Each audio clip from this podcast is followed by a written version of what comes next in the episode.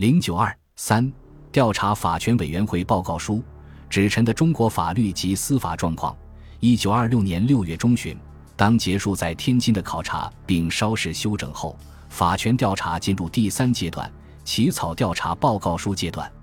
索拟报告书长达数万字，分四编。第一编为报告书序言，包括治外法权在中国的实施现状等章节；第二编为中国之法律及司法制度；第三编为中国施行法律之情形；第四编为委员会之建议。报告书首先指出治外法权在中国的客观存在，并承认它是一个历史的范畴。囊者因中外法律及司法观念之根本不同，设治外法权制度，原为一种临时办法。以调和中外关系，似中国法律及法律观念逐渐演进后，始不适用。由历史方面观之，治外法权之制度，其与一国主权之关系前后之观念不同，现在则视为限制该让与治外法权国之主权。故中国近年以来非常注意，亦由此观念而发生。其原因多由于中国国民国家观念之发达。即与外人之关系日渐增加，遂使此制度之奇异状态格外显著，可无疑也。报告书承认，中国政府为改良法律制度做了切实努力，明确指出，中国为实现1902年及1903年条约中所表示的愿望，晚近以来与司法制度之发展及法律之草拟努力进行。本委员会在详细评论中国法律之前。不能不加以赞美也，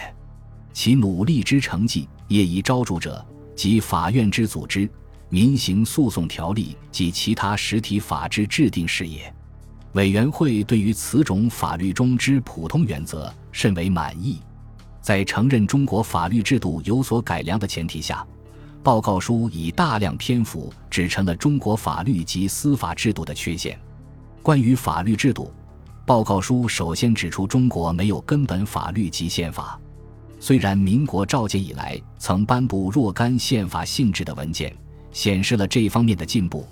但此项进步因内国战争大受阻碍。此种内国战争，民国成立后不时发生。自1924年以来，各种宪法西行废弃，中央政府之权力因之减缩。在上述情形之下，中国人民之权利义务、立法、行政、司法官吏权限之分立及立法、行政、司法权之本体，现军无稳固之宪法以为根基，结果所致，立法权及司法权衡为更易频繁，听军人之行政官吏所蹂躏。同时，人民尊重法律及司法行政之心为之减少。更进一步而言，军事法令及军事审判机关声势日张。以苛刻之法择己程序，取民事法令及普通法院而代之。关于刑法及相关条例，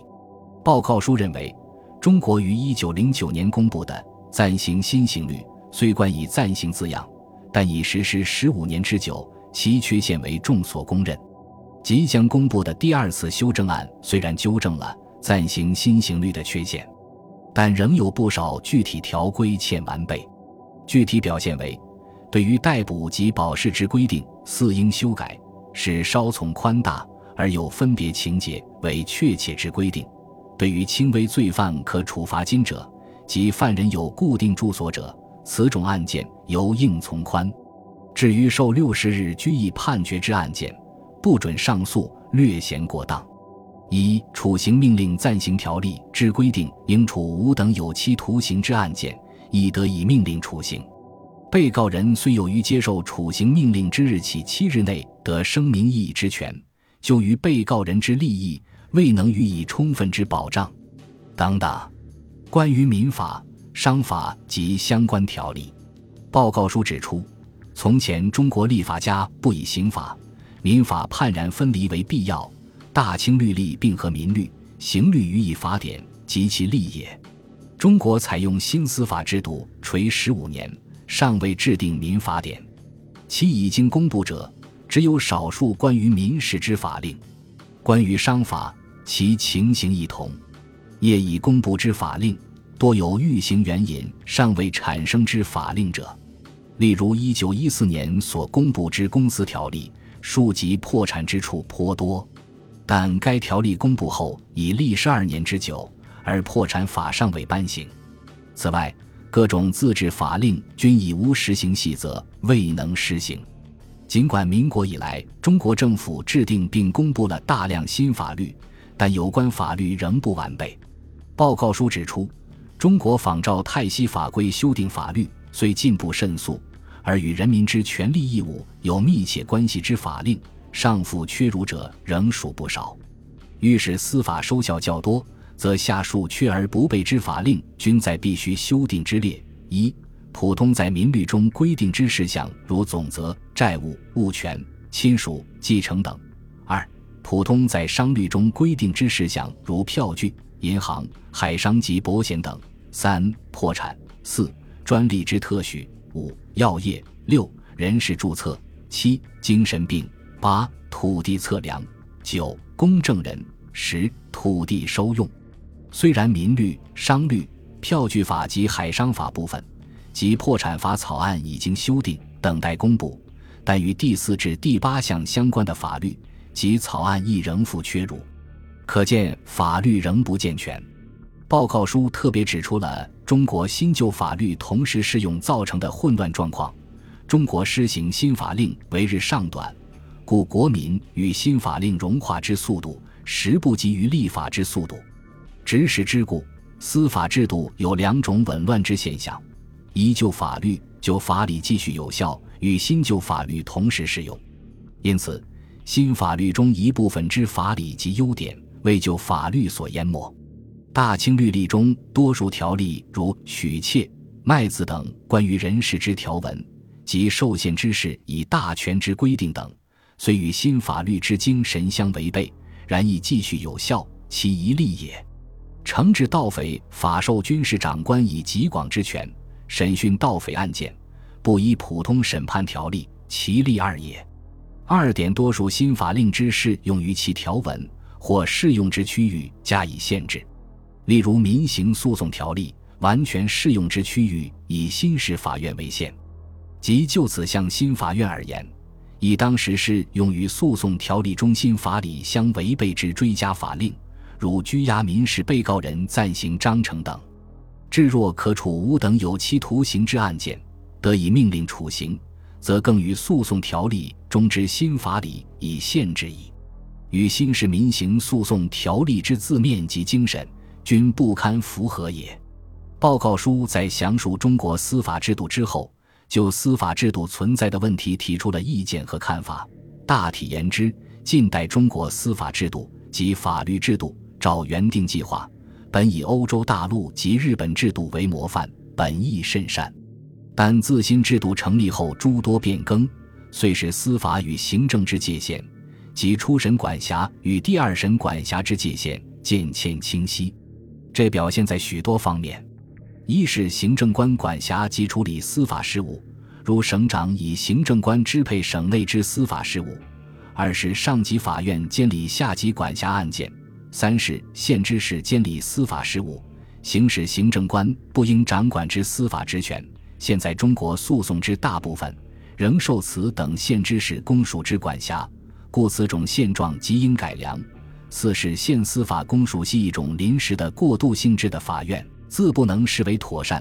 五是海陆军军事审判机关的权限缺乏限制。六是警察官署的处分不能上诉。警察在中国占有特殊地位，其职权较各国之警察为大。七是接受不服违法行政处分陈述的平政院难以兼顾全国人民对于行政官之违法行政处分，如有不平，颇难补救。八十五领事裁判国人民诉讼适用各种特别法令。关于监狱制度，报告书指出，中国为改良监狱制度起见，自前清末年即已开始设立新式监狱。一九一二年司法部成立后，对于监狱一加注意。自十年起，截止现在，此种监狱新式监狱已设六十三所，其旧式监狱仍存六百余所。新式监狱及看守所之组织。监所职员考试及选择之方法及监犯管理规则大致世俗妥协。如评判亦只能对于其实际上之行政，不能对于其制度上有所脏否。但新式监狱及看守所，不过为中国权术监所之小部分，虽堪为模范，但不能代表全部。关于中国施行法律之情形，由于中国政纲紊乱、无强有力的中央政府，结果导致司法行政的一系列不正常现象：一是政权操于军人之手，军人则凭借实力操纵行政、立法与司法事务。即指行政、立法、司法三权有失其界限之倾向；二是国库空虚，司法及警察官吏的薪俸往往不能发放；三是不承认中央的地方政府自立法律、自设法院，法律与司法系统渐受破坏；四是阻碍新法律与司法制度的发展完善。报告书用大量篇幅分析了军人对司法的干涉，指出。现在中国普通法律之施行，其重要之障碍，军人干涉政府机关其一端也。此等军人之领袖，常统帅所属军队，从事于国内战争，对于其所管地方内之人民生命、自由、财产，即操有无限之权。除少数特别机关，例如海关，委托外人管理者外，其余中央及各省机关官吏之任免。军人的直接或间接为之，军人干政基于司法，以致司法独立为之危害。此种异常举动，常借戒严以为口实，但戒严每不依戒严法所规定之手续，有时并不宣告戒严而公然为之。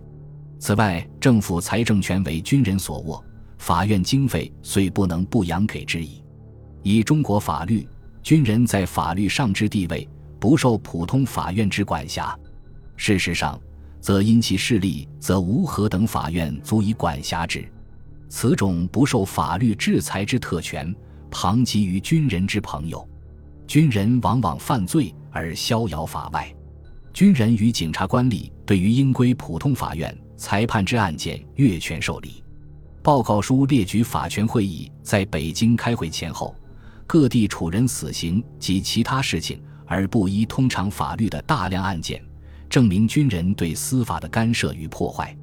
这些案件包括山东高等审判厅长张志在家被军政长官命令逮捕，为有通敌嫌疑，不经审判程序立予枪毙的案件；有徐树铮被杀，现役军人陆成武承认以报杀父之仇为由杀徐，而官厅对于该案并无查究，且未缉拿凶手，亦无向法院告发等事一案。有《京报》记者邵飘萍被警察逮捕，移交军事机关即被枪毙，司法机关并无调查一案。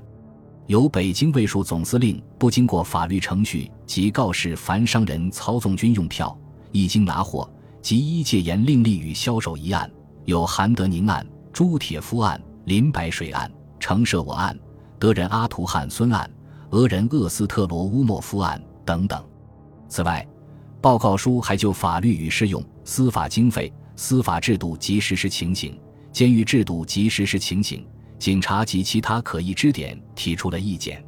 根据以上意见，报告书提出若干具体建议：一、普通人民之司法事项须归法院掌管，但法院须有确实之保障，不受行政或军政、民政机关不正当的干涉；二、中国政府需采纳报告书提出的计划。改良现有法律、司法与监狱制度，完成及公布民法、商法、刑法第二次修正案、银行法、破产法、专利法、土地收用法、公债人法等，确定并实行划一的法律制定、公布与废止的制度，推广新式法院、监狱及看守所，以裁撤现知式审判制度与旧式监狱及看守所。三，在上述各建议实行至相当程度之前。如主要部分已经实行，关系各国应中国政府之请求，可商议渐进撤销治外法权之办法，或分区，或部分，或以其他方法，可由双方协定。四，在治外法权撤销之前，各国政府应容纳报告书第一编的意见，改良现行的治外法权制度及习惯，内容包括：甲适用中国法律；乙。华阳诉讼案件原则上归中国新式法院审理，会审公系的组织与程序应在租界特别情形允许的范围内加以改良，使之与中国司法制度渐趋一致，并享有治外法权国应各处华人所有之商业或航海业受外人保护之流弊等。丁，中国与享有治外法权各国及各该外国之间，应协定办法司法互助。戊，治外法权未撤销之前，关系各国人民对于中国政府该管机关。依法定程序公布法令之捐税，经关系各国认为适用于其人民者，应付纳税之义务。一九二六年九月十六日，法权调查会议举行最后一次会议，通过了调查法权委员会报告书。参加法权会议的各国代表均在报告书上签字，但中国代表尚有保留意见。王宠惠代表中国政府签字时特别声明。署名于本报告书不能认为对于第一、第二、第三编所载各节细表赞同。